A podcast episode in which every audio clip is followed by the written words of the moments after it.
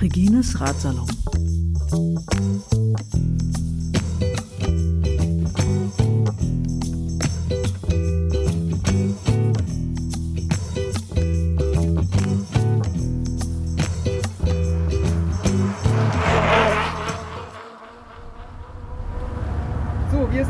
Im Auto, im Wohnmobil und sind auf dem Weg zur Startstation vom Rennen.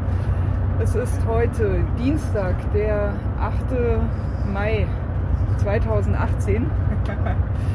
äh, wir haben, es fehlt glaube ich noch kurze Rekapitulation von gestern. Wir haben ja gestern die äh, große Verpflegungsbesprechung noch gehabt. Neben mir im Wohnmobil hinten sitzt der Bernhard. Guten Morgen Bernhard, wie geht's dir? Bist du fit? Aufgeregt? Ja, aufgeregt. Ähm, Wir haben gestern viel erledigt, wir haben viel sprechen müssen. Ich spreche zwar schon gerne, aber so viel sprechen, so viel erklären, ja, es gehört dazu. Und momentan, ja, bin ich halt froh, dass ich jetzt nur ein bisschen rauffahren kann. Wir machen jetzt eine kleine Testfahrt, einfach die Teams ein bisschen einspielen, damit die sehen, wie das im Wettkampf abläuft. Weil ich auch viele neue Betreuer dabei habe, dass sie einfach ein bisschen Rennerfahrung sammeln bei der Testfahrt und aufgeregt. Wenn ich morgen so cool bin wie jetzt, dann ist es schön, aber wahrscheinlich bin ich morgen wieder sehr nervös vor dem Start. Aber denk dran, du bist deinem Team schuldig, dass du cool bleibst, ne? Ja, ich versuche, dass ich. Also das ist bei mir sehr komisch. Also ich weiß nicht, wie es bei anderen Sportlern ist. Und äh, wenn ich bei uns einen kleinen Lauf mache, da ist nur Freude da und dann lache ich, weil das ist, äh, ja, ein Lauf oder Halbmarathonlauf ist alles nur just for fun. Also Anführungszeichen just for fun und ich weiß, das kann ich schnell bewältigen.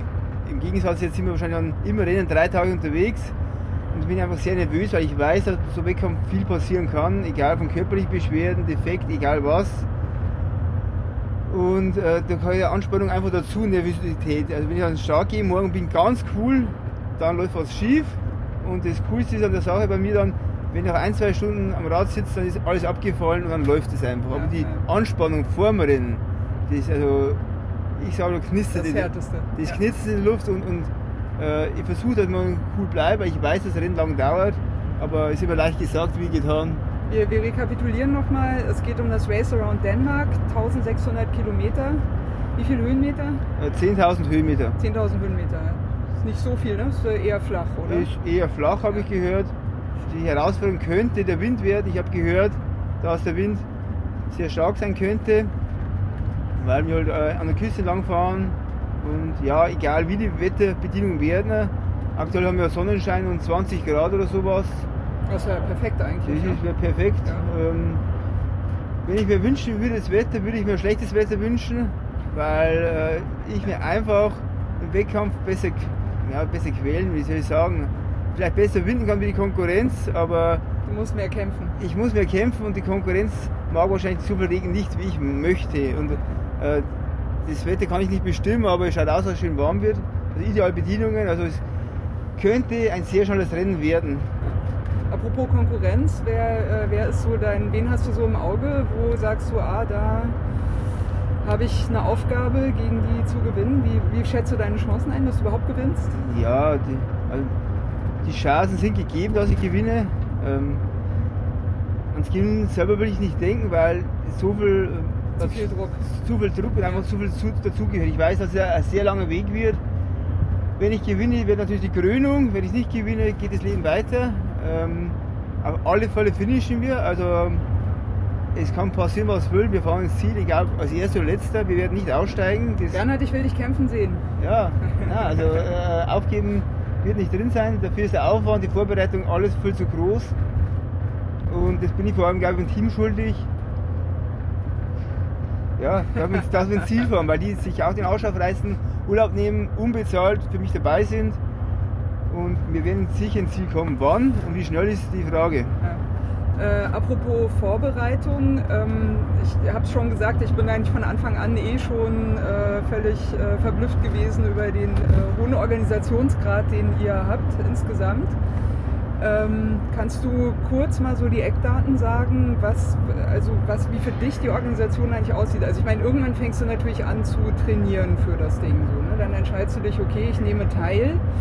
Und dann geht ja die ganze Maschine los. Also anmelden, Startgebühr, Training, dein Essen vorbereiten, alles einkaufen, das Team zusammenkriegen, die Technik hin, hinbringen. Was hast du, was musst du alles machen, damit du bei sowas teilnehmen kannst? Ah ja, du hast ja schon sehr viel gesagt. Also Ja. zuerst. Details bitte. Ja, also zuerst überle- überlege ich mir noch Zahlen. in Zahlen. Aber zuerst überlege ich mir, was für Wettkampf ich machen möchte oder was mich reizt. Vor allem, also egal wo ich teilnehme, aber so großen Rennen, es muss mich reizen. Weil es einfach äh, eine Herausforderung ist. Und das ist schon das Erste. Dass ich nicht ein Rennen fahre, wo ich schon mal gefahren bin oder wo ich schon mal sehr gut war. Ich möchte wo teilnehmen, wo ich noch nicht war. Weil ich ja ein anderes Land sehen möchte. Das ist schon mal ein großer Reiz, einfach ein Rennen, wo mich her- herausfordert. Dann melde ich mich an, dann muss man eine Unterkunft buchen. Wir hier in Dänemark haben wir ein Ferienhaus gebucht. Das habe ich letztes Jahr Ende Oktober gebucht. Und es war nicht so leicht, was für neun Personen zu finden, hast du schon erzählt? ja, es war ein Problem. Ich wollte, ich habe Es gibt immer sechs oder acht und. Ja. 6, 8, 10, 12 und für neun Personen war es sehr schwer, vor allem in der Nähe vom Start. Wir sind jetzt nicht weit weg Mhm. vom Start, so Andere buchen auch. andere buchen auch. Und äh, ich habe dann damals drei, vier Häuser zur Auswahl gehabt, habe meine Betreuer gefragt, ob das okay ist. Waren alle okay. Und mein Favorit 1 war innerhalb von eineinhalb Wochen ausgebucht. In, in gleichen Zeit, wo ich wollte. Er hätte auch zwei Bäder gehabt. Unser Ferienhaus hat das nur einbaut. Und jetzt habe ich den Favorit 2 nehmen müssen. Und äh, ja, das Haus ist nicht schlecht. Was muss man noch für Vorbereitung treffen? Dein ganzes Essen einkaufen. Ich muss Essen für mich einkaufen. Ich Essen muss für die Crew. Essen für die Crew. Ich muss manche Sponsoren anschreiben, dass ich was für das Rennen brauche, weil ich ähm, ja, darauf angewiesen bin. Also ohne Sponsoring würde es eh nicht funktionieren. Ich zahle eh das meiste aus meiner eigenen Kasse. Und Du hast, glaube ich, gesagt, so 80% der Kosten bleibt bei dir hängen, 20% ungefähr geht auf die Sponsoren. ja, Ja. ah, kann man sagen. Also es ist, Ungefähr. es ist ungefähr, ja, es schwankt von Rennen zu Rennen, aber pauschal kann man sagen, 80% zahle ich aus eigener Kasse. Ist will- Willst du deine Sponsoren mal kurz würdigen? Ja, ich habe Sponsoren, schon sehr lange Sponsoren, langjährige Sponsoren, wie zum Beispiel Powerbar oder Heidelberg Club. Also von denen kriegst du die ganzen Gel-Smoothies, genau, Riegel, die unterstützen mich mit die Produkt. Flaschen. Genau. Seit Wie viele Flaschen hast du? 15, 20 Flaschen? Äh, nee, wir haben jetzt beim Rennen dabei 25 Flaschen, leere Flaschen. Äh, zu Hause liegen noch- etliche in verschiedenen Größen. Äh, da fangst du bei der Vorbereitung an, weil du sagst, äh, was brauche ich alles? Ich bin sehr klein, das weiß ich. Ich habe ein kleines Rad, ein 48er Rahmen und da passen große Powerflaschen nicht rein. Ja. Da brauche ich spezielle Flaschen, die wo es schon offiziell nicht mehr Markt gibt. Die sind ein bisschen kleiner, damit das in den hinteren Flaschenhalter reinpasst. Du hast den Flaschenhalter, also du nutzt nicht den Flaschenhalter im Rahmen, sondern den, der hinten unterm Sattel ist. der hinter dem Ja. Sattel ist oder beim anderen Rad habe ich äh, am hinteren äh, Holm Sattelrohr. Sattelrohr auch einen Flaschenhalter und da brauche ich die kleinen Flaschen, weil die großen Flaschen nicht hineinpassen. Äh, was wir noch vorbereiten? Ich habe dann ein Wohnmobil gemietet hier. Ja, warte, die Sponsoren erst noch. Powerbar hast du gesagt. Oh ja, genau. Die langjährigen Sponsoren sind Powerbar und Heidelberg Chlorella, wo mich schon lange unterstützen mit Produkten, wo ich sehr dankbar bin, weil das nicht, nicht selbstverständlich ist. Dann habe ich jetzt äh, einen Sponsor, der wo mir mein Auto zur Verfügung stellt, Auto aus Mühlbau, was äh, ja, super Unterstützung ist. Äh, Ist ein Opel, ne, den wir bekommen haben. ja, ist ein Opel, Opel Vivaro, Ja. äh, ja, super Ah, Kiste. der, der fährt gut, ne? Der fährt richtig gut, also- der, der Opel Vivaro, noch, nur noch mal kurze Info, das war das Auto, in dem ich dann saß, nachdem ich von äh, Leipzig nachts um eins abgeholt wurde. Also das fuhr echt sehr flott. Also ein Opel Vivaro, der ist umgebaut worden, umfunktioniert worden aus Pacecar. Da wurde ein Si- Sitzbank ausgebaut. Dann ist zur Vorbereitung kam natürlich, dass man da was einbauen muss, Kästchen, Ablagerung für Laptop und so weiter, Die Funkanlage, Funkanlage, das Licht aufs Dach, der Licht. Lautsprecher aufs Dach, die. Elektronik, die alles, ja. damit alles funktioniert. Ja. Es ist dann, ähm, Werkzeug für, falls unterwegs irgendwas kaputt geht. ja, also Laufräder, Laufräder, Rä Ersatzräder hinten drauf. Räder, Kleidung, Ernährung und ja, es ist äh, ein, ein Riesenaufwand für das, was man weiß, dass man kein Geld bekommt. ja, Also ich, wahr. egal ob ich das letzte oder erste oder letzter werde im Rennen, ich bekomme keinen Pfennig, das weiß ich. Das ist mir Stimmt, bewusst. Es gibt kein Preisgeld, ja. ja, Mhm. Das ist mir bewusst. Und damit habe ich jetzt, ähm, ja, natürlich wäre Geld immer schön, aber wo Geld ist, wird noch mehr beschissen. Ist einfach so. Aber im Rennen geht es um was anderes, einfach um das schaffen, um das Ziel zu erreichen. Richtig. Äh, wenn, wenn ich da, äh, warte mal, sind wir erstmal alle Sponsoren durch? Haben wir keinen vergessen? Ja, ich habe genügend Sponsoren. Also Ja. zum Beispiel Röckle Sports, wo ich seit Jahren meine Handschuhe bekomme für Winter oder Sommer, wo ich ja gedämpfte Handschuhe für meine ha Handys ist super. Ich habe einen Bekleidungssponsor Ovayo, meine, meine individuelle Radbekleidung mit Farben und Das Sponsor. mit der Bierflasche? Hast du neu jetzt, ne? Das äh, ist neu, ja. Trikot, ja. Das habe ich selbst gestalten dürfen. Mir hat ein Freund dabei geholfen. Und da musste als Bayer musste eine Bierflasche aufs Trikot rauf und auf die Radhose, weil ich, ich bin zwar nicht biersüchtig, aber zum Relaxen mal ein Bier trinken oder auch heute abends, wenn wir nach Hause kommen, vorm Start. Damit du gut schlafen kannst. Genau, das ist Ja. einfach, ich genieße das und äh, Bier gehört dazu. Mal kurz für die Hörerinnen und Hörer, die können es ja nicht sehen. Also das Trikot ist so gestaltet, dass auf der rechten hinteren Trikottasche, da ist eine Bierflasche aufgedruckt, die im Prinzip äh, wie, wie als wenn sie quasi ne, in der Trikottasche wäre. Und auf der linken hinteren Trikottasche ist, da sind die Salzstangen aufgedruckt. Nicht Salzstangen, es sind Nudeln. Nudeln, Weil ich- alles klar, die Kohlenhydrate, Pasta. Die, Kohl- die, die, ja. Genau, weil ich habe einen Sponsor, wo mir auch Nudeln sponsert. Okay, Es ist ein regionaler Nudelhersteller und äh, aus Bayern. aus Bayern, er ist von meiner Region und er sponsert mir Nudeln, Kreuzerhof und er ähm, ist eine kleine äh, ja, ein paar Mann Firma, wo mir Nudeln sponsert. Äh, ich habe früher auch äh, gedacht, Nudeln sind Nudeln, ist aber nicht so. Also ohne Quatsch, also die sind wirklich qualitativ hochwertig, kann man auch länger kochen mit normalen Nudeln, sind kochfest. Zu den Sponsoren noch was habe ich, ja, meine Räder sind Cervelo, habe ich jetzt hier auch drei Räder mit dabei. Ich habe Lightweight Laufräder. Lightweight Laufräder, wo ich sehr stolz drauf bin. Ich habe als Sponsor noch, ähm, äh, muss überlegen, ha. äh, Steuerkon Steuer, oi, was war das? Mach nichts. Steuerkanzlei Bergbau habe ich noch. Wir unterstützen meinen Radmechaniker, selbst Radlstoll, wo alle Räder pflegt. Also ich bin jetzt nicht der große Schrauber. Ich kann wirklich nur das Nötigste am Rad. Und ähm, mein Radmechaniker ja, bastelt meine Räder und, und pflegt meine Räder, damit sie einfach in Schuss sind. Und das ist ja, für mich viel Zeit und Geld, was ihr da für mich auch opfert. Ja, Na, immerhin, ich meine, das ist ja schon mal viel Unterstützung auf jeden Fall. Ja, also ich- da äh, ich- hast du ja schon eine breite Basis. Und du bist ja, glaube ich, bei dir auch äh, bekannt. Ne? Du kommst aus der Nähe von Regensburg.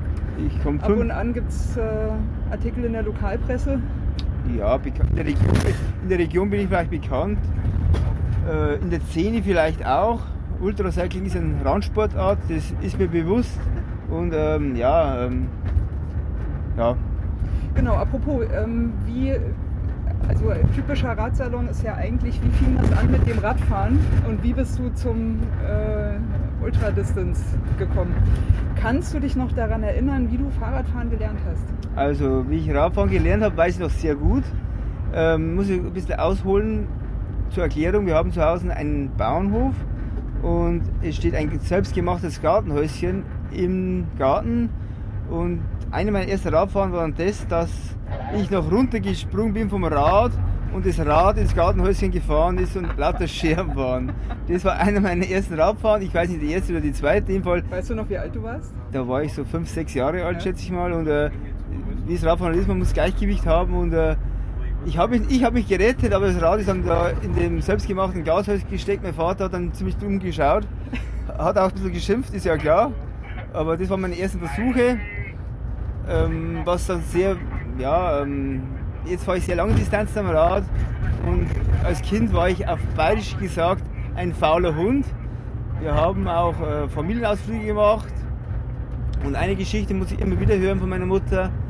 Da waren wir in der Nähe von Regensburg, sind dann nach Hause gefahren und ich hatte, es hat den Anschein gemacht, wie ich nicht mehr gekonnt hätte. Und kaum sind wir Nähe von unserer Heimat gekommen, ja, bin ich immer schneller geworden und da war auf einmal noch Reserven da. Steildunst. Ja, ich, ich hatte einfach keinen Bock, mich zu quälen. Also ich war als Kind jetzt ja immer sportlich, ich habe immer schon Sport gemacht, aber ich war jetzt nie so aufs Radfahren fixiert. Und zum Radfahren bin ich gekommen, ich habe mit 18, 19 Triathlon gemacht, hatte dann zwei schwere Radunfälle, sind dann beide Schultern operiert worden. Oh, oh. Dann war das Schwimmen nicht mehr so leistungsmäßig möglich. Und dann denken sich neue ja, Spinnereien aus oder Herausforderungen besser gesagt. Und Fahrradfahren dann, ist übrig geblieben. Und ähm, ja, mir hat immer im Training das lange Fahren, auch wenn es 5, 6 Stunden waren, irgendwie gefallen. Die Landschaft genießen, äh, einfach jetzt wieder 120, 150, 200 Kilometer am Stück fahren. Es war irgendwie so ja, angenehm oder herausfordernd. Und da machen wir einfach so äh, Gedanken, wie lange kann man das machen. Und das erste Mal bin ich dann 24 Stunden auf dem Ergometer gefahren, freiwillig. Das war dann äh, ein Weltrekord. Das war, das war 2006 war das, war meine, okay. meine erste Erfahrung in Langstreckenfahren, wenn ich sagen kann. ja, kann man nicht, klar. Es war ähm, eine Bit Hast du da umgerechnet, wie viele Kilometer das gewesen wären? Gab es da irgendeine Messung? Es gab eine Messung, ja. die Messung wurde aber auf, ausgelegt, also das war eigentlich der eigentliche Rekord, die Wattleistung. Okay. Und ich habe dann im Akkumuliert dann wahrscheinlich. In vier, innerhalb von 24 genau. Stunden so viel Watt zusammengetreten. Genau, die, ja. die, durchschnittliche Wattleistung, also wenn ich abgestiegen bin, war die Wattleistung null und es wurde einfach ausgerechnet, wie viel Watt ich habe.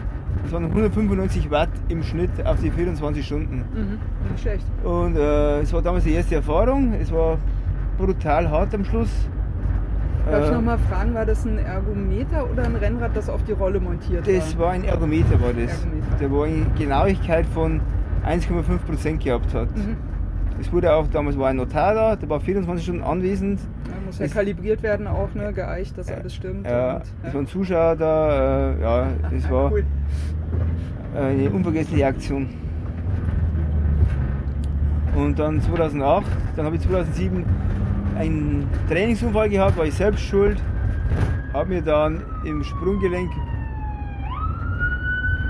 Bänder gerissen gehabt und dann 2008, wo ich so gegoogelt habe, äh, was man da in Zukunft anstellen könnte für Herausforderungen, dann habe ich so ein Rennen gelesen in Österreich mit 1000 Kilometer. Das war damals unvorstellbar, dass man das überhaupt fahren kann. 1000 Kilometer und 16.000 Höhenmeter. Der Glocknermann heißt das Rennen. Und das war dann ähm, nach dem 24-Stunden-Rennen mein erstes, äh, nach den 24 Stunden Ergometerversuch, mein erstes Rennen auf der Straße, gefahren bin. Und bin auf Anhieb dann Dritter geworden und Altersklassen Erster. Und das war dann so äh, ja, richtig ein Wow-Effekt, so eine Sensation. Die Frage war dann viele Konkurrenten, ja, wie viel 24 Stunden Rennen ich schon gefahren bin. So, äh, noch gar nicht als Solo. Äh, das war dann sehr verblüffend. Ja, und dann geht es Schlag auf Schlag. Und seitdem bin ich, seit 2008 bin ich dem Langstreckenradfahren ein bisschen ja, verfallen, sage ich mal. Also ähm, es ist Leidenschaft und es macht nicht immer Spaß. Wäre gelogen, wenn ich sage, es macht jede Trainingsfahrt Spaß. Aber im Gesamten ja, ist es einfach äh, Erlebnis. Äh, wir sind jetzt hier im Startbereich angekommen vom Race Around Denmark. Hier ist ein Stadion, Arena Horsens, Casa Arena Horsens.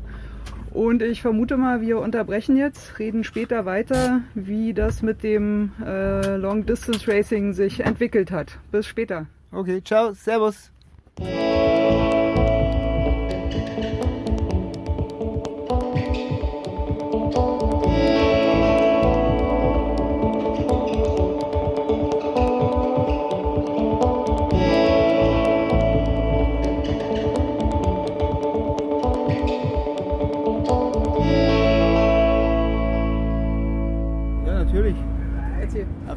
Eurobike-Messe war ich auch schon drei, vier Mal. Und ähm, ja, ein guter Freund von mir hat mir zu mir gesagt, naja, du kannst hingehen, du siehst viel, habe auch viel gesehen, kannst auch Sponsorenpflege machen, aber die richtigen großen Geschäfte werden das bei Feierabend Bier besprochen.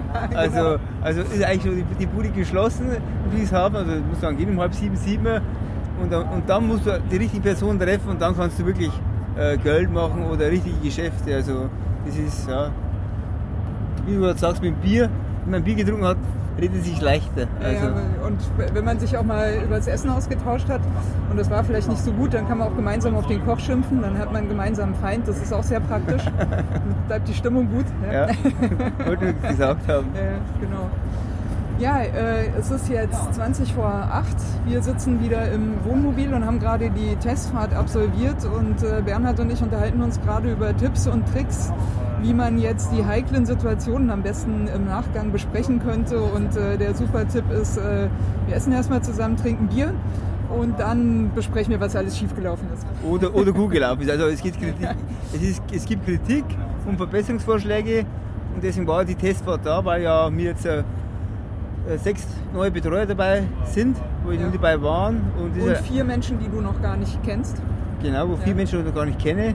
Und äh, also die Testfahrt war absolut notwendig, würde ich sagen. Äh, hat uns als Team ebenfalls jetzt schon viel gebracht, einfach die Abläufe bewusster werden, einfach wie schneller gehen kann und das können wir jetzt nochmal nachbesprechen und ja, beim Bierchen geht es besser. Ja, auf jeden Fall.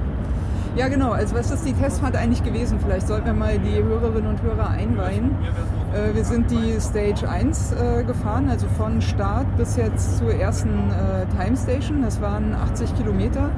Und du bist aber nicht die, äh, die ganzen 80 Kilometer gefahren. Die letzten äh, 12 Kilometer bist du ins äh, Pacecar umgestiegen.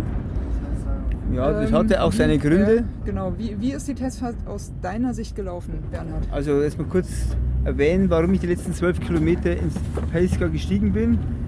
Ähm, der Veranstalter ist hier wahrscheinlich, ähm, ja, wie soll man sagen, recht abenteuerlich eingestellt. Wir sind die letzten, vor den letzten zwölf Kilometern sind wir eine Schot- Schotterpiste gefahren, die wo zwei Kilometer lang war. Und, Äh, äh, grober Schotter mit Sand drunter. grober Schotter mit Sand runter. Also mit dem Mountainbike sage ich, ist es okay, mit dem Rennrad zweifelhaft. Wie, wie breit sind deine Reifen? Die sind 23 mm. Ja. Also Und sind äh, Schlauchreifen, also Hochdruck, ne? Hast du 11 Bar drauf. ja, auch 8 Bar reichen. Acht Bar, okay. Aber trotzdem, wenn ein spitzer Stein ist, oder vor allem, ähm, wenn ich jetzt nicht sage, ich, würde, ich bin ja morgen auf die Strecke unterwegs, da wird es vermutlich dann so ja, 8, halb 9, 9 sein, könnte schon dämmern, weil es ein Waldstück ist. Und wenn du dann unvorbereitet in den Schotter reinfährst, kannst du auch einen schweren Sturz haben. Also solche Späße äh, ist es schön, dass man das, schon, das jetzt schon sieht, wie die Strecke verläuft, dass sie sehr, ja, wie vermutet, sehr wellig ist. Ich hätte mir die Wellen, ähm, Du meinst das Relief jetzt, ne? meinst du?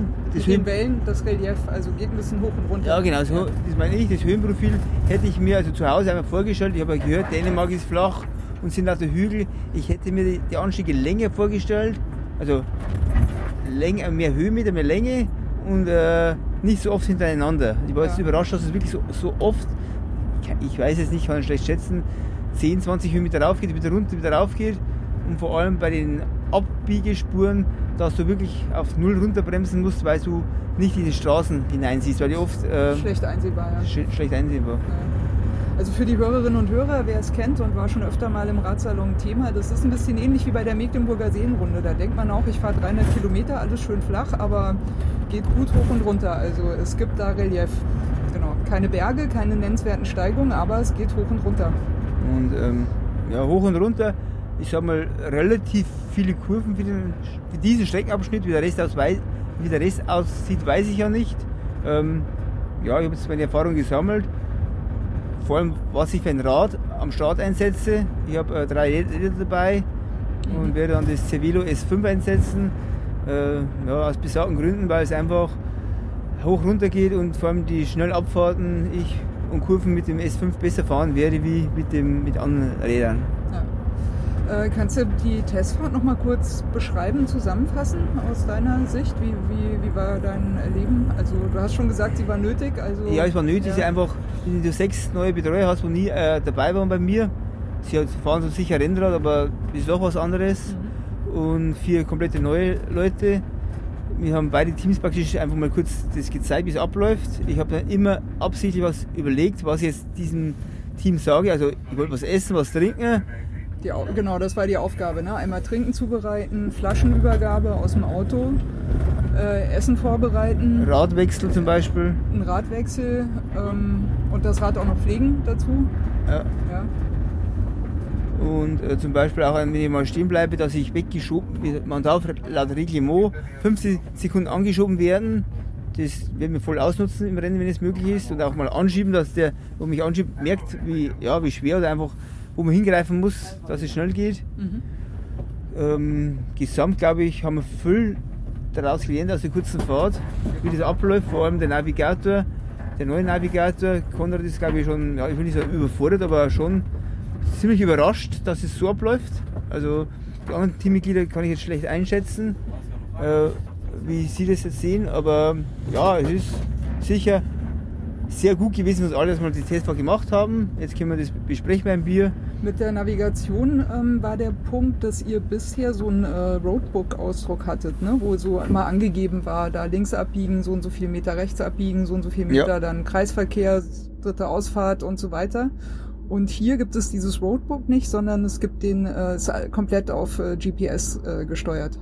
Ja, es gibt schon ein Roadbook und er verweist wieder auf die GPS-Tracker. Ja. Im Roadbook sind dann da schon äh, Anweisungen, wie hier kommt zum Beispiel Schotter oder eine Eisen, Eisen, äh, das am Boden, wo war die Äh, Eisenbahn, ja, Übergang. Übergang und so, solche sind- vielleicht angekündigt, vielleicht, aber es ist sehr seltsam, sage ich mal, bei allen Veranstaltungen, jetzt mache ich schon zehn Jahre, da ist das Roadbook die Bibel eigentlich im Rennen und wird zu 80% nach Roadbook gefahren. Und hier ähm, ist es wieder ganz anders da. Das ist sehr überraschend, weil im Roadbook steht wirklich drin, keine Ahnung, in 200 Meter rechts abbiegen, Kreisverkehr, die erste Ausfahrt, Straße I50 folgen, ähm, in 50 Meter wieder links.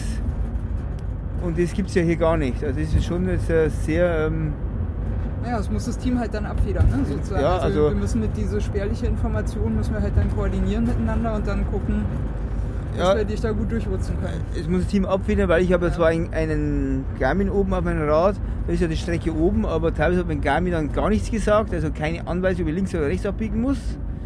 Äh, dann hat er mal Streckenabweichung angezeigt, obwohl wir die Strecke auf der Strecke waren. Also auf mein Garmin kann ich mich nicht verlassen. Also wenn mich ab morgen das Team verlassen sollte im Rennen aus irgendwelchen Gründen, weil sie tanken muss oder ich weiß nicht, dann wird es eine 50-50 Chance, dass ich mich auf der Strecke befinde, weil der Garmin am Rad nicht äh, 100% mit der Strecke irgendwie ja, übereinstimmt oder wie man es beschreiben soll. Ja, da haben wir noch einiges äh, zu besprechen. Ich greife nochmal dein Stichwort gerade auf. Du machst das schon seit zehn Jahren. Ich glaube, da waren wir bei unserem letzten Interview quasi stehen geblieben. Du hast, äh, hattest erzählt, wie, wie fing das an mit dem Fahrradfahren. Dann waren die Triathlon-Geschichten. Und ich, wenn ich mich richtig erinnere, waren wir genau an dem Punkt, wo es darum ging, wie bist du zu diesem Langdistanzrennen gekommen? Was, waren Äh, so dein, was waren so deine ersten Rennen? Ja, hast du das- gemerkt, das macht dir Spaß? Ja, Spaß. Es macht, es macht meistens Spaß. Äh, na, Ich, ich weiß noch, du, du hast gesagt, äh, du, du quälst dich nicht gern, aber jetzt hier machst du so freiwillig, quälst du dich. ja, Erklär uns das, Bernhard. Ja, ich soll es erklären. Ähm, ja, wie gesagt, das erste war 2006, wie ich den Ergometer 24 Stunden getreten habe. Genau. Dann 2008 den Glocknerman. Und äh, ja, ich habe dann Erfolg gehabt beim Glocknerman. Dann bin ich dann im gleichen Jahr 2008 in Kielheim ein 24-Stunden-Rennen gefahren. Ist eigentlich ziemlich bekannt in der Szene des Rennen, weil äh, die Stimmung in Kielheim, das ist also stimmungsmäßig das Rennen. Also man fährt, Start und Ziel ist ein Bierzelt. Die Schleife ist 17 Kilometer Das lang. ist ein 24-Stunden-Rennen in Bayern. Ein 24-Stunden-Rennen in Bayern.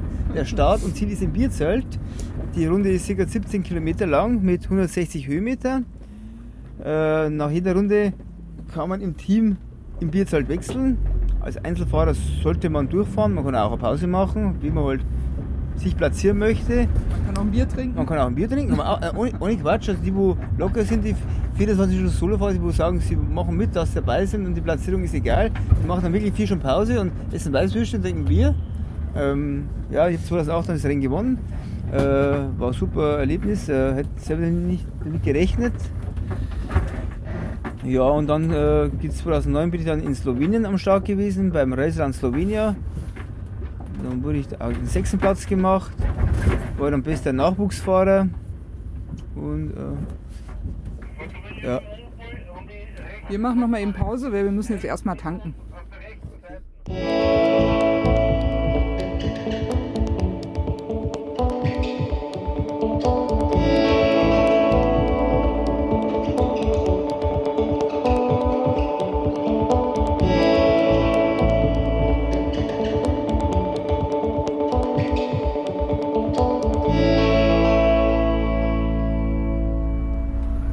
wo waren wir noch mal stehen geblieben, Bernhard?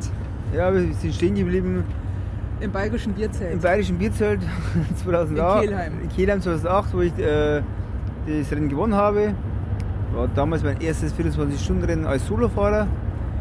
Dann bin ich 2009 beim Racerland Slowenien gewesen, wo ich einen sechsten Platz gemacht habe. Da Das war irgendwie chaotisch, ne? Hast du erzählt, da war irgendwie eine Baustelle, die da plötzlich reinkam und. Ja, das war, ähm, wir haben da auch die Insel umrundet, Slowenien, und da war eine riesen Baustelle, war die komplette Straße aufgerissen, war, ich kann es schlecht abschätzen, sagen wir vier bis sechs Kilometer, wirklich alles offen, also jegliche Spur von einer Straße zu sehen, war ja unvorstellbar. Dann haben wir gesagt, wir haben uns verfahren und haben Veranstaltungen angerufen, äh, ob wir jetzt noch richtig sind. Ja, ja, ihr seid komplett richtig, ihr seid auch gut im Rennen, ihr seid in guter Position, ihr fahrt vorne mit, das ist okay. Ich sag, ja, aber wir sind falsch. Nee, nee, ihr seid richtig. Und da ist ein Marschall gekommen, hat uns auch vorausgefahren durch die Baustelle durch. Und danach, Das ist Service das war ein schöner Service. Und danach sind wir halt nach der ja, großen Baustelle wieder auf die normale Straße gekommen, aber wir haben wirklich gesa gesagt, irgend- irgendeine Abzweigung, irgendwas haben wir jetzt verpennt, weil das kann nicht ähm, sein, dass wir mit dem Rennrad auf einer Mountainbike-Strecke fahren. Also, ja, und das Rennen, ja. Ich weiß nicht mehr viel vom Rennen, ist ja schon neun Jahre her. Bloß, dass ich im Ziel ziemlich kaputt war. Also, Wie, wie viele Kilometer waren das? das waren Weißt du? 1200 Kilometer und Okay. 14.000 Höhenmeter. Ah, das ist schon ordentlich. Und, und ich wollte damals unbedingt das RAM, die Qualifikation fürs RAM schaffen. Und habe ich dann auch geschafft. Und ja. ja, Äh, RAM ist Race Across America, nur kurz zur Erklärung, ja. ja genau, praktisch, genau das praktisch das Mutter unser, die Mutter unser Rennen ist das Race Across America, also das Ultracycling-Rennen. Und da habe ich 2009 das erste Mal für RAM qualifiziert. Äh, wie geht es weiter in meiner Geschichte? 2010 bin ich dann es gibt einen Dachverband bei uns im Ultracycling, der heißt UMCA, Ultra Cycling Asian oder so ungefähr ausgesprochen. Und da bin ich 2010 dann in Italien mitgefahren, in Montello, war im 24-Stunden-Rennen als 24 als Europameisterschaft ausgetragen. Man durfte nicht Windschatten fahren. Ähm, was war bei dem Rennen Highlights? Wir sind runtergefahren, es war Mitte, Ende April das Rennen, also runtergefahren, da Ja, da super Wetter gewesen sein. es war super Wetter beim Runterfahren. Wir haben gesagt, wow, 20, 22 Grad. Das wird ein geiles. Perfekt. Ich, ich rede doch beim Runterfahren. So. Ich rede doch nicht vom Rennen. Okay. Und jedenfalls, dann sind wir angekommen, ich, mein, ich und meine zwei Betreuer. Und dann habe ich schon gemerkt, dass das Wetter langsam umschlägt. Und das Rennen war dann, ist gestartet bei 14 Grad. Für 10. 14 Grad, 14 Grad, windig. Es ist dann nachmittags Abend Regen gekommen, Gewitter und Stürme. Also ich sag mal, äh, ein Hund geht nicht mehr raus. Es war richtig brutal. Es sind dann viele Teilnehmer ausgestiegen, weil das war ja. Wurde nicht abgebrochen. Nein, nein, wurde nicht abgebrochen. Okay. Äh, mein Betreuer hat zu mir gesagt, ähm, ob ich aussteigen möchte. Und ich war auch schon ziemlich ähm, angefressen, weil es, ja, es waren wirklich sehr schwere Bedienungen, damit du überhaupt noch rauffahren kann, dass du das Rad auf der Straße hältst. Und äh, dann habe ich gesagt zum Betreuer, also aussteigen kannst du vergessen, geht gar nicht. Jetzt rollen wir das Feld von hinten auf. Gerade, gerade jetzt, jetzt recht, ziehen wir die Scheiße durch. Äh, ich habe auch keinen Bock mehr gehabt. Ähm, Also dieser Tage hat irgendjemand erzählt, wenn so schlechtes Wetter ist, da geht es mir eigentlich besser. Da kann ich so richtig loslegen. Ja, es, es, es geht mir nicht besser. Ich muss genauso leiden wie jeder andere Radsportler, aber Du kämpfst. ich kämpfe und ich, vielleicht kann mich da besser quälen oder ich weiß es nicht. Im Fall, morgen ist Reise in Dänemark und ich weiß, mein, Lieblings, mein Lieblingswettkampfwetter wird nicht kommen. Äh, also muss ich mit guten Bedienungen kämpfen. Also ist, ist auch okay. Voll schade, dass du wahrscheinlich gutes Wetter haben wirst, Bernhard. Also, oh, äh, Mensch. Ja, nee, ich trainiere für Leben bei schönem Wetter, aber äh, im Wettkampf ist es auch schön. Aber wenn es Unwetter ist, ist einfach, äh, schlechtes Wetter ist einfach besser für mich. Also, Wie ist Italien gelaufen schlussendlich? ja, schlussendlich, ähm, also kurz, äh, kurz zum Erwähnen, vielleicht auch, da man sieht, wie da ich gelitten habe. Es war so kalt, dass ich nicht mehr schalten habe können, nicht mehr bremsen habe können. Und ich war dann so in der Zwangslage, dass ich mir selber über die Hand gepisst habe. Ich habe mich dann selbst über die Hand gepinkelt, damit, damit die Hand warm und wieder schalten kann. Das sagt man zwar eigentlich nicht, aber jetzt ist es schla Rennen Das ist Einsatz. Das ist einfach Einsatz. ja. Und ja, schlussendlich bin ich dann Vierter geworden. Es hat ein Australier gewonnen. Beim Start habe ich schon gesagt, auf diesem, ich war damals erst zwei Jahre in der Szene und Dann habe ich schon beim Start die Leute so begutachtet und der Sieger hat damals Leitwerk gehabt. Und beim Start habe ich schon gesagt, so wie ich den Typen anschaue, groß, sportlich, Radfahrerstatur, dieser Typ wird vorne dabei sein. Ich habe keinen Namen gewusst, aber ich wusste nach dem Rennen, dass er gewonnen hat. Ich bin Vierter geworden. Es Wie viele waren, sind überhaupt noch ins Ziel gekommen? Das weiß ich gar nicht mehr. Vier? Nee, es ist, es ist glaube ich, über die Hälfte ausgestiegen. Und ich bin Vierter geworden. Den Drittplatzierten haben sie dann disqualifiziert. Und weil er erst ein Australier war, war dann ich am Schluss endlich Vize-Europameister. Yay! Äh, das habe ich dann erst äh, einen Tag nach dem Rennen, wie ich zu Hause war, erfahren. Auch schön. Also es war ein, ein, ein schönes, überraschendes E-Mail. Da haben wir was will jetzt veranstaltet, jetzt nach dem Rennen von mir habe ich irgendwas liegen lassen, aber oder keine Ahnung. Und dann habe ich gehört, dass ich ja Vize-Europameister bin. Dann bin ich 2010 das Race Around Austria gefahren. Das ist damals zum zweiten oder dritten Mal ausgetragen worden. Das Rennen, wo einmal um die Insel geht, äh, um die Insel sage ich, um Österreich geht, war damals mein erstes Rennen über 1000 Kilometer am Stück. Und gut Höhenmeter nehme ich an. Ne? Und 28.000 Höhenmeter. Ja. Es war damals äh, ja, auch wieder eine neue Erfahrung, wo ich viel Erfahrung und Kampfgeist zeigen musste oder eingesammelt habe. Bin Schluss Dritter geworden. War, war ein gutes Ergebnis. 2011 war ich dann in der Schweiz bei der Tour Tour. Da war ich dann mit dem 11. Platz wieder bester deutscher Teilnehmer. Also in den ganzen Rennen war ich bester deutscher Teilnehmer bis jetzt. Und 2000. Also du hast, du hast diese Langstrecke angefangen und hast irgendwie hast du einfach dann weitergemacht. Weil, also war das eine bewusste Entscheidung, einfach zu sagen, hey, Langstrecke ist super cool, ich knie mich da rein? Oder hast du irgendwann in dieser ganzen Kette von, von Rennen gemerkt, hey, ähm, äh, ich mache das einfach, es scheint wohl meins zu sein? Wie, wie, wie war dein Zugang? Ja, mein Zugang, äh, zuerst wie ich angefangen habe, war es ein riesen Abenteuer, das ganze Langstreckenfahren, dass man selbst 1000 Kilometer am Stück fahren kann und äh, wow, ein Team und äh, einfach nur euphorisch war es früher einfach alles. Dann habe ich vom Rap. Moment, äh, Team, sagst du noch mal kurz, das waren damals wie viele Leute? Äh, ja, je nach Rennen zwischen vier und sechs Leute.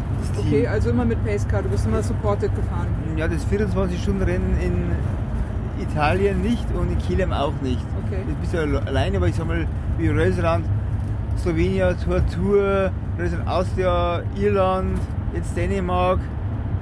Da hast du immer deine, deine Betreuer dabei. Also beziehungsweise wenn die Betreuer nicht hinter mir sind im Pacecar, brauche ich auch Betreuer, wo mir im Rennen an die Flaschen reichen. Wie beim 24-Stunden-Rennen stehen die auf der Straße, ist die Betreuer ein scheiß Job. Sie müssen 24 Stunden für mich da sein und ich komme alle halbe Stunde vorbei wie in Kielheim und gebe mir Essen und Trinken. Mhm.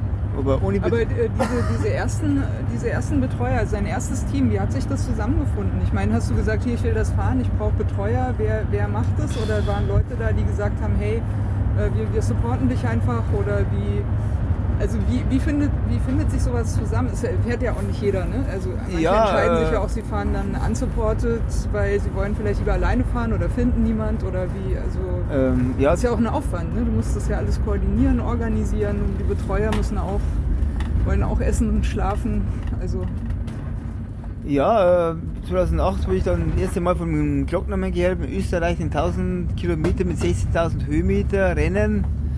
Dann habe ich meinen Radmechaniker gefragt, äh, könnte man da teilnehmen. Also wir haben nicht von Platzierung gesprochen, es war nur der Gedanke zum Finish. Das heißt, es wäre eine coole Geschichte. Wir fahren da mit, 1000 Kilometer am Stück, war damals ja einfach nicht reell, nicht greifbar. Also wir fahren da mit, wir kommen ins Ziel. Und mein äh, Radmechaniker, der, der wo jetzt noch meine Räder zusammen montiert, der selbst Radlstall, war Feuer und Flamme für so verrückte Aktionen, weil auch er sein Herz für den Radsport schlägt. Und äh, er hat seinen Kumpel gefragt, aber auch ihm hilft beim, beim Radmechaniker und, und äh, mein anderer Arbeitskollege, der vom Radsport keine Ahnung hat, also null Ahnung, also jede, jegliche Ansicht von Sport vermeidet, den habe ich auch gefragt und so ist es alles entstanden. Und äh, den Betreuer wieder meinen, den Nick, den Dominik, ähm, der ist jetzt in Dänemark nicht dabei. Er ist einer meiner ersten Betreuer. Und äh, wie man sieht, dann sagt keiner, es ist ein Betreuer, man meint, er ist ein Verbrecher. Er hat lange Haare, er schaut aus wie ein Bombenleger, aber er ist zuverlässig, also bis ins Detail und er tut im Rennen wirklich alles für dich. darf man ins Ziel kommen. Und ja, solche Leute sind der Gold, kannst du nicht bezahlen. Und so hat das damals angefangen. Das heißt, im Fall von dem äh, Fahrradmechaniker ging das auch relativ schnell mit Sponsoring quasi einher und das hat sich wahrscheinlich mal so ein bisschen vermengt oder? Ja, das ist eigentlich, äh, der, der Radmechaniker hat sich da ein bisschen zurückgehalten, weil er selber ein Radgeschäft hat und äh, er hat schon sicher Kontakte, aber da eher einfach nicht aufdringlich sein möchte. Und ich habe dann einfach selber dann Firmen angeschrieben und geschaut. Er dann schon äh, ein Radhersteller als Sponsor für mich an Land gezogen. Cool. Und äh, ich habe eigentlich, die meiste Arbeit liegt ja bei mir, dass ich einfach frage, ob mich jemand sponsern möchte, was ähm, ja, sehr schwer ist, weil es eine Randsportart ist. Und es gibt so viele Sportarten, egal ob es äh, Radsport oder Fußball oder Tennis oder egal was. Und jeder möchte natürlich Sponsoring haben. Und äh, Sponsoring äh, hört sich immer an, oder meinen viele, das ist nur ich bekomme was, ja, es ist aber auch Arbeit, dass man was zurückgibt. Und das ist eigentlich mhm. äh, manchmal auch mit viel Aufwand verbunden, wo keiner sehen möchte oder, oder sieht. Wann, wann fing das an mit dem Sponsoring? Ab welcher, bei welcher, welches war deine erste gesponserte Tour ähm, meine erste gesponserte Tour war dann eigentlich in Slowenien. Also ja, wo ich dann. Das ist schon relativ früh eigentlich. Ja, also nach, nach dem zweiten Rennen, wo ich, meine, wo ich schon zwei Rennen gut absolviert habe mit dem dritten Platz Gesamtaltersklassen Erster beim Glockenmann und beim Kielheim Gesamtersten. Äh, dann habe ich einfach gefragt und ähm, natürlich habe hab ich Absagen bekommen, bekomme jetzt auch so viele Absagen. Äh, ja, aber. Platzierungen helfen natürlich. Platzierungen helfen natürlich, weil jeder ein gutes Ergebnis sehen möchte. Es gibt ja ein paar Idealisten, sage ich einfach, die sagen, mach dein Ding und ähm, sie sehen die Leistung. Sie sagen, ähm, ich würde nicht mal die Hälfte der Strecke schaffen und machen das wahrscheinlich einfach, weil sie sehen, dass ich ein bisschen verrückt bin und das vielleicht bewundern und unterstützen. Oder wie im Fall von dem Autohaus-Sponsor, dass du einfach ein super sympathischer, hilfsbereiter Mensch bist, wenn ich mich recht entsinne. Ja, also ich habe von diesem äh, Autohaus ähm, schon mal Pace ausgeliehen für Rennen, damals auch zum guten Preis. Dann habe ich wieder ein anderes Autohaus paar Jahre Sponsoring gehabt, wo sie dann ähm, unsere Wege getrennt haben. Dann bin ich wieder zurückgegangen auf diesen Autohaus und ob er mir unterstützen könnte. Und dann hatte ich gemeint, ja, da können wir schon was machen und schauen wir mal. Und da haben wir schon gedacht, ja, das wird ja sowieso nichts, so wie der redet, so ungefähr so, das geht in ein Ohr raus, rein und das andere Ohr raus. Habe ich gedacht, naja, der macht nur bla bla und dann drei, vier Wochen drauf, ich habe mich auch nicht mehr bei ihm gemeldet, weil ich nicht aufdringlich sein möchte. Und drei, vier Wochen drauf kommt eine E-Mail mit, mit, dem, mit dem Autovorschlag, wie mein neues Pacecar ausschaut. Und dann habe ich schon sehr geschluckt, sage ich, äh, okay, ja, das ist ein Opel Vivaro, wir bekleben ihn so, du kannst noch Verbesserungsvorschläge machen zu den Aufklebern, was hältst du vom ersten Entwurf? Und ich war dann so wirklich vom Computer gesessen, zwei, drei Minuten war so richtig, äh, wow, richtig geil. Ne? Also perplex war ich da. Und dann habe ich gesagt, ja, man könnte es ein bisschen kleiner machen. Ich habe ja andere Sponsoren, kein Thema. Also das war ja sehr äh, schöne Sache und der unterstützt mich jetzt das Auto aus Mühlbau im Furt im Wald mit äh, Opel-Bussen. Ja, und dann kam ja raus, dass äh, er dich schon kannte.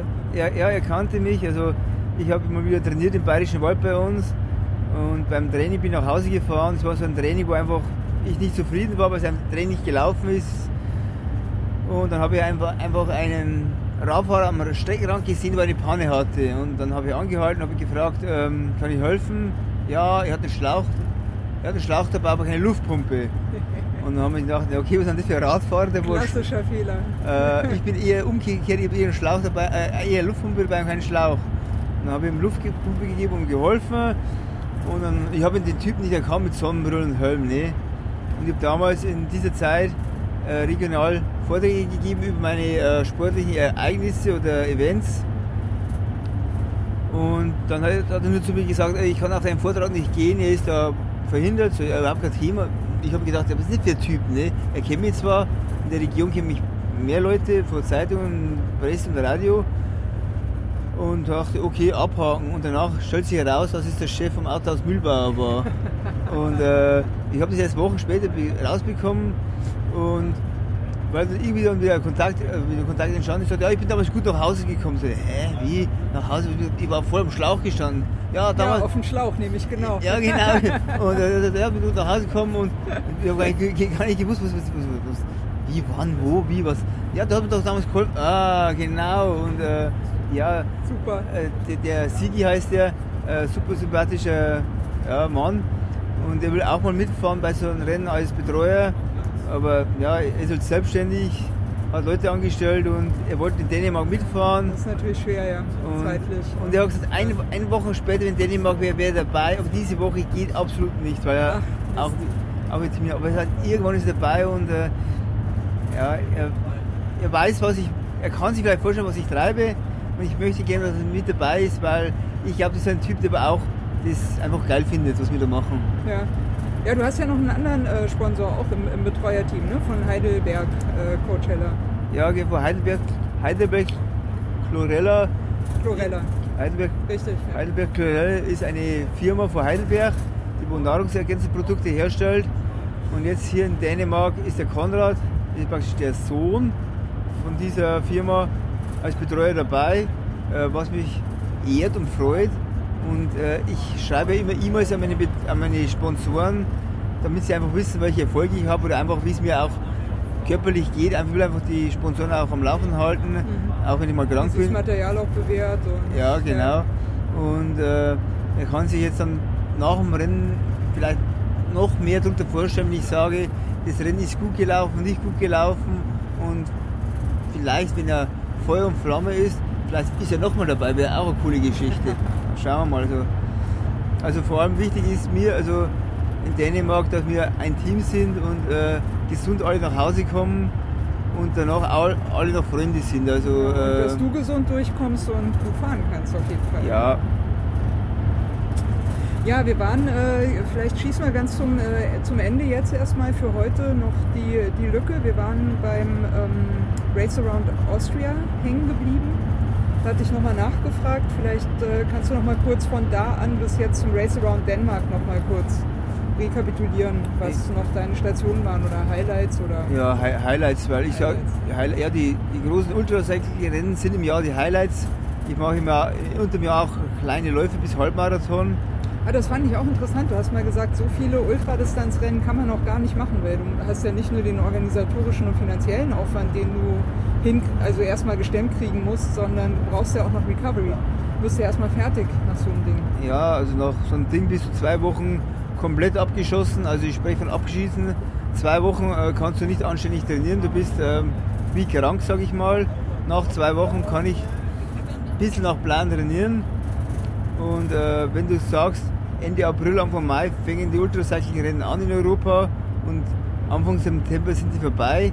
Du kannst maximal drei Rennen fahren und vier ist eigentlich unrealistisch. Du sagst, du willst vier Rennen fahren. Fahren kann man, ich will vorne mitfahren. Also ich sage, ich will also vier Rennen fahren und einfach ins Ziel kommen, kannst du fahren. Du willst nicht einfach nur fahren, sondern du machst ja auch deinen Plan und organisierst auch genau deswegen so detailliert, damit du da Chancen auch hast, ne? damit es ein Erfolg auch werden kann. Ja, ich möchte das bestmögliche Ergebnis erzielen und wenn, du, wenn ich jetzt sage, äh, vier Rennen unter die Top 5 ist unrealistisch, geht gar nicht. Also einfach für die Erholung hier, weil der Körper einfach sich erholen muss. Ja, und dann 2011 bin ich zur Tour gefahren, 11. Platz, bester deutscher Teilnehmer. Es war Highlight 2000, 2012 bin ich das Race Across the Alps. Nein, Was war das? Äh, Es kam eine Anfrage vom Funk, ob jemand an der Tanke Äpfel gekauft hat. Wir haben gedacht, das könnten wir dort machen, aber das hat offensichtlich niemand gemacht. Okay. Äh, 2012 bin ich dann das Race Across the Alps gefahren, Ratta kurz genannt. Das ist ein, ein Rennen über 14 Alpenpässe mit nur 500 Höhe, 535 Kilometer, aber dafür mit 14.000 Höhenmeter. Also bei diesem Rennen geht es also fast nur bergauf und bergab. Damals habe ich den 9. Platz gemacht, war bester deutscher Teilnehmer wieder. 2013 bin ich dann in Irland gestartet, beim Raceland Island. Da bin ich dann hinter Christoph Strasser Zweiter geworden. Mit dem ist doch mal ein bisschen zusammengefahren. Ah, nee, zusammenfahren darf man ja nicht. Ich Aber du kennst ihn. Ich, ich kenne Christoph Ja. Strasser aus äh, Wettkämpfen. Wir sind vier Wettkämpfe gegeneinander angetreten. Und ja, 2014 bin ich wie Glocknermann gefahren. Warte mal, das Race Around Ireland, das hat dir, glaube ich, so mit am besten gefallen, ne? Hast du bisher Ja, so, la- von der Orga und alles so. Also von der Veranstaltung her, landschaftlich und auch von der Orga ist mit Sicherheit Irland eines der besten Rennen, was es also in der Szene gibt, weil das eine, sagen wir, wie familiäre Veranstaltung ist und landschaftlich, also für mich äh, ein Wahnsinn ist. Nur die Straßen sind teilweise sehr schlecht. Also in Irland ähm, kannst du Straßen haben, du meinst du in Deutschland, du bist am Feldweg, und, aber es steht ein Schild dort, man darf 80 fahren mit dem Auto. Also, also du kannst froh sein, wenn du 60 fährst und die Stoßdämpfer das aushalten. Wür- Würdest, würdest du da ein bisschen breitere Reifen dann fahren? 25er, 28er vielleicht? Oder? Ja, also ne? jetzt im Nachhinein würde ich sagen, 25 Reifen werden da sicher angebracht. Ich bin damals auch mit 23 gefahren. Mutig. Hm. Ähm, ich habe damals zu erwähnen, vielleicht 2013 mit dem Ziel gefahren sind und habe mich an der Erstplatzierte, der Christoph Strasser, gratuliert, dass ich gefinisht habe und den zweiten Platz gemacht habe. War dann die erste Frage von Christoph Strasser zu mir, wie viele Platten, wie viele Platten, also Patschen habe ich gefahren. Anscheinend so unglaublich an, so, äh, warum Platten? Ja, wir, wir, warum Platten? ja, wir haben einen am Pacecar und fünf am Rad. Boah, So, wie was? Pacecar, fuck. Ja. Und so, wir haben dann 2003 Irland so, gar keinen Platten gehabt, der hat uns ja abgekauft. So, war mal scheiß Straße, ja schon, aber ich, so, ich weiß nicht, was du gemacht hast, aber wir haben Glück auch gehabt. Aber wenn du am Pace keinen Platten hast, ne, Dann ist irgendwas nicht in Ordnung. dann hast du Ja. Probleme, weil dann, Ja. was machst du dann? Dann musst du Radfahren stehen bleiben nachts, ne? Ich weiß nicht, wann der Platten war von Straße 2013. Am Rad hat er fünf Platten gehabt, da geht Zeit verloren ohne Ende, ne? Also, das war die Frage, wann hast du das gemacht? Also, wie viele Platten? Und die Antwort von, von mir, äh, ja, gar keine. Und die hat er nicht glauben können. Hat den nächsten Betreuer gefragt, wie viele Platten? Ja, Platten? Kein. Der nächste Betreuer, wie viele Platten? Ja, wir haben keinen gefahren. Das war äh, so unglaublich, ne? Und äh, ja, wir hatten sicher auch Glück äh, und gutes Material. Äh, 2014 bin ich wieder in Glocknermann gefahren, bin ich wieder Gesamtdritter geworden, wieder Altersklassen Erster. 2015 dann wahrscheinlich, behaupte ich, ähm, der größte oder schönste Erfolg war dann, dass ich Europameister geworden bin. Äh, in Irland, beim Race Irland bin ich wieder gefahren. Bin dann äh, mit der zweitschnellsten Zeit und deutschen Streckenrekord äh, die 2155 Kilometer bewältigt in 98 Stunden und 22 Minuten und 17 Sekunden, um genau zu sein. Mal kurz zur Info, wir sind äh, stehen geblieben. Ich weiß gar nicht genau warum, Einkaufen, aber ist es ich. jetzt jedenfalls ein bisschen ruhiger. Das ist ganz angenehm. Ich glaube, ich kaufe noch Ja. einen. Braucht mir noch was außer Äpfel? Fällt dir noch was ein? Nee, ich frage Sollen einfach. wir erstmal koordinieren? Ja. Haben wir noch Bier?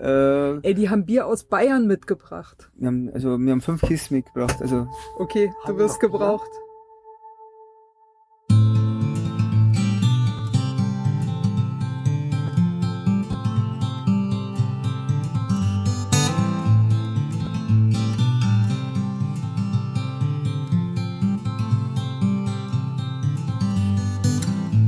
You're tired of the waves that come and knock you off your feet. I'd long to see you on a day when you won't drown.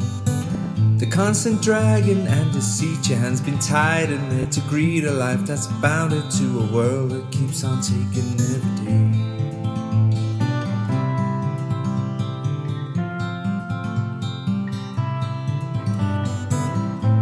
You're tired of the strains, the lonely highs, the constant rains that seep right through you on the days you're coming down.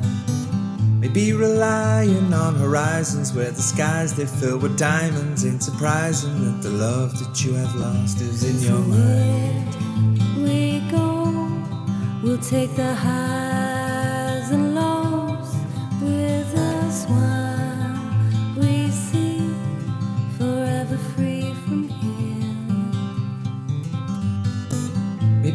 tired of the waves that come and knock you off your feet. I'd long to see you on a day when you won't drown. Maybe the answer lies beneath these scattered words. They flood our streets, and now the lights without the power flicker on into the night.